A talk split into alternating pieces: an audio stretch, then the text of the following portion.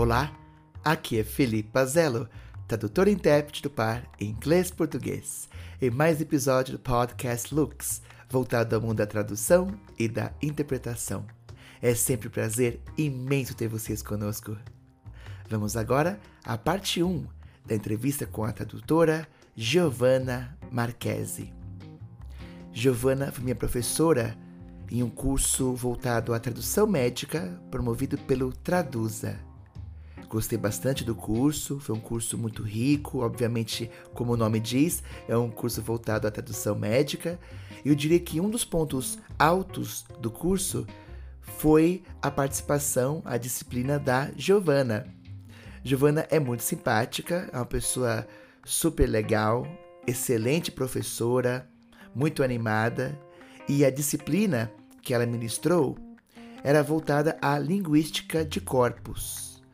Linguística de corpos, confesso, não é um tema aparentemente tão simples, porque relaciona-se à estatística, à análise de dados, à matemática, ou seja, é uma parte das exatas nas humanas.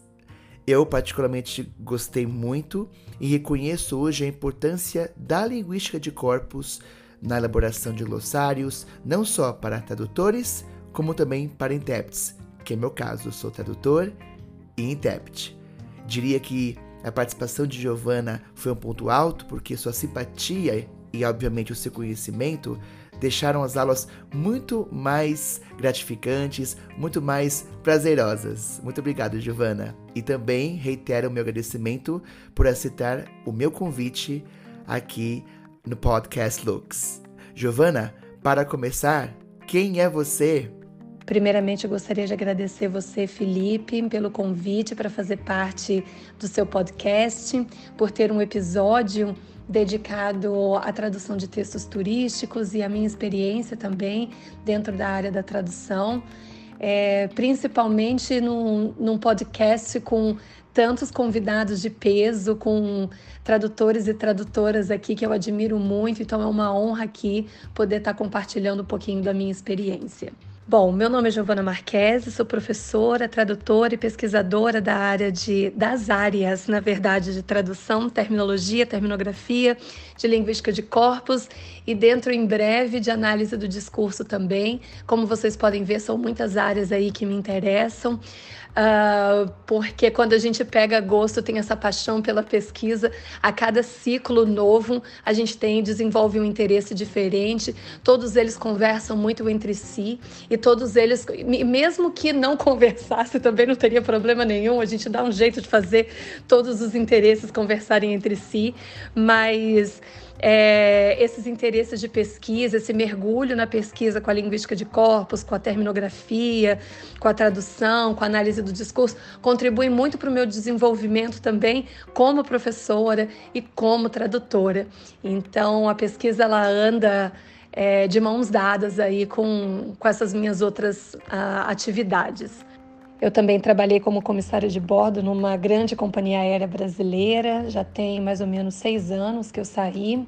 E eu acho muito curioso comentar isso, porque além de ser algo que faz, é uma grande parte de mim, as pessoas geralmente no, no, meio acadêmico, né, principalmente os meus alunos, hoje eu estou como professora temporária da, do curso de letras da USP, do Departamento de Letras Modernas, do, do programa de inglês, da habilitação de inglês, quando eu comento com os meus alunos que eu fui comissária de bordo, ninguém entende a relação né, de, da aviação com o mundo acadêmico. E na verdade, para mim, ele tinha tudo a ver com a minha prática docente, com o meu interesse em me tornar tradutora no futuro.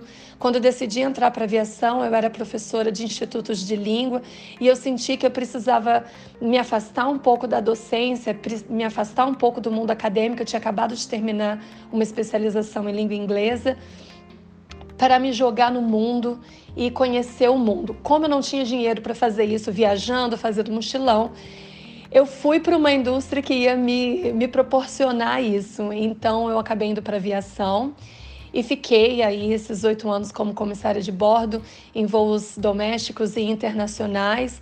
é, como uma estratégia mesmo, porque eu sabia que essa profissão ia me possibilitar ter contato com diversas culturas, com diversos idiomas, e tudo isso ia fazer de mim é, uma pessoa com a mente mais aberta. Né? Eu estava vivendo muito ali naquele meu mundo de Londrina, né? eu sou do Paraná. Uh, já havia morado em Vitória antes, não conhecia muita coisa por aí e eu acreditava que que abria a cabeça para outras culturas, para outras situações, trabalhando com gente diferente. Tudo isso ia contribuir para uma prática tradutória melhor lá no futuro, nessa época eu ainda não era tradutora, e para uma prática docente melhor também.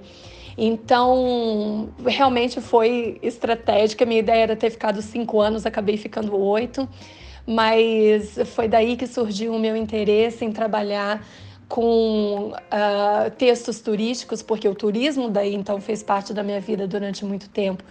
Então, quando eu fui fazer a minha transição da, da aviação para o mundo acadêmico de novo, para o mundo das letras, eu fui pelo caminho da tradução. Então, eu fiz uma pós-graduação online, porque só podia ser online, em tradução. É, dessa universidade, esse curso era muito prático, então eu tive contato com a prática da tradução literária, a prática da tradução é, técnica e a, a prática da legendagem também. E eu me apaixonei pela legendagem e foi através da legendagem que eu voltei para o mundo das letras. É, fiz alguns cursos para conseguir mexer né, com o Subtitle Workshop, para mexer com as ferramentas. É, é, muito específico, né? Então foi algo assim que me interessou demais. E, e nessa transição foi quando eu comecei a traduzir para Gemini Media e para Bravo Studios, que são né, as agências de, de legendagem. E logo eu comecei a ver ali o meu nome na Fox, na HBO, foi muito importante para mim. E aí, através da tradução, eu voltei para a minha vida acadêmica também. E foi através da tradução que eu entrei e comecei o meu mestrado. Né? Na época, era o programa de estudos da tradução do Departamento de Letras Modernas da, da USP.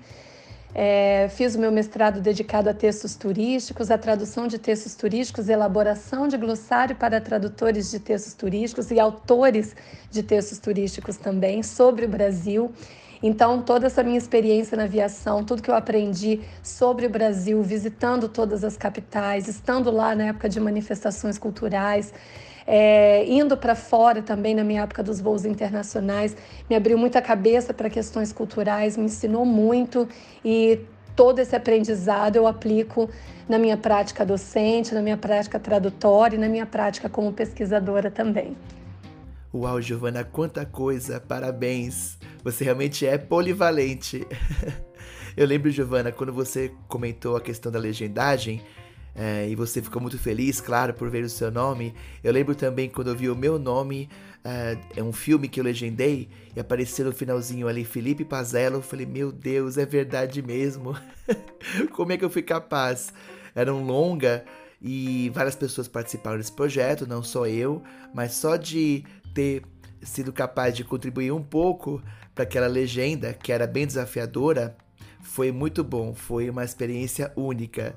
E essa questão que você comentou de você casar vários temas aparentemente desconexos, a questão de ser comissária de bordo e sua relação com a tradução, isso é muito interessante. Eu também tenho uma formação em física, então física com letras, interpretação, correlação disso tudo. Bom, eu não sei. Como você disse, se tem relação, ótimo, mas se não tem relação, a gente dá um jeito. Na é verdade, Giovana?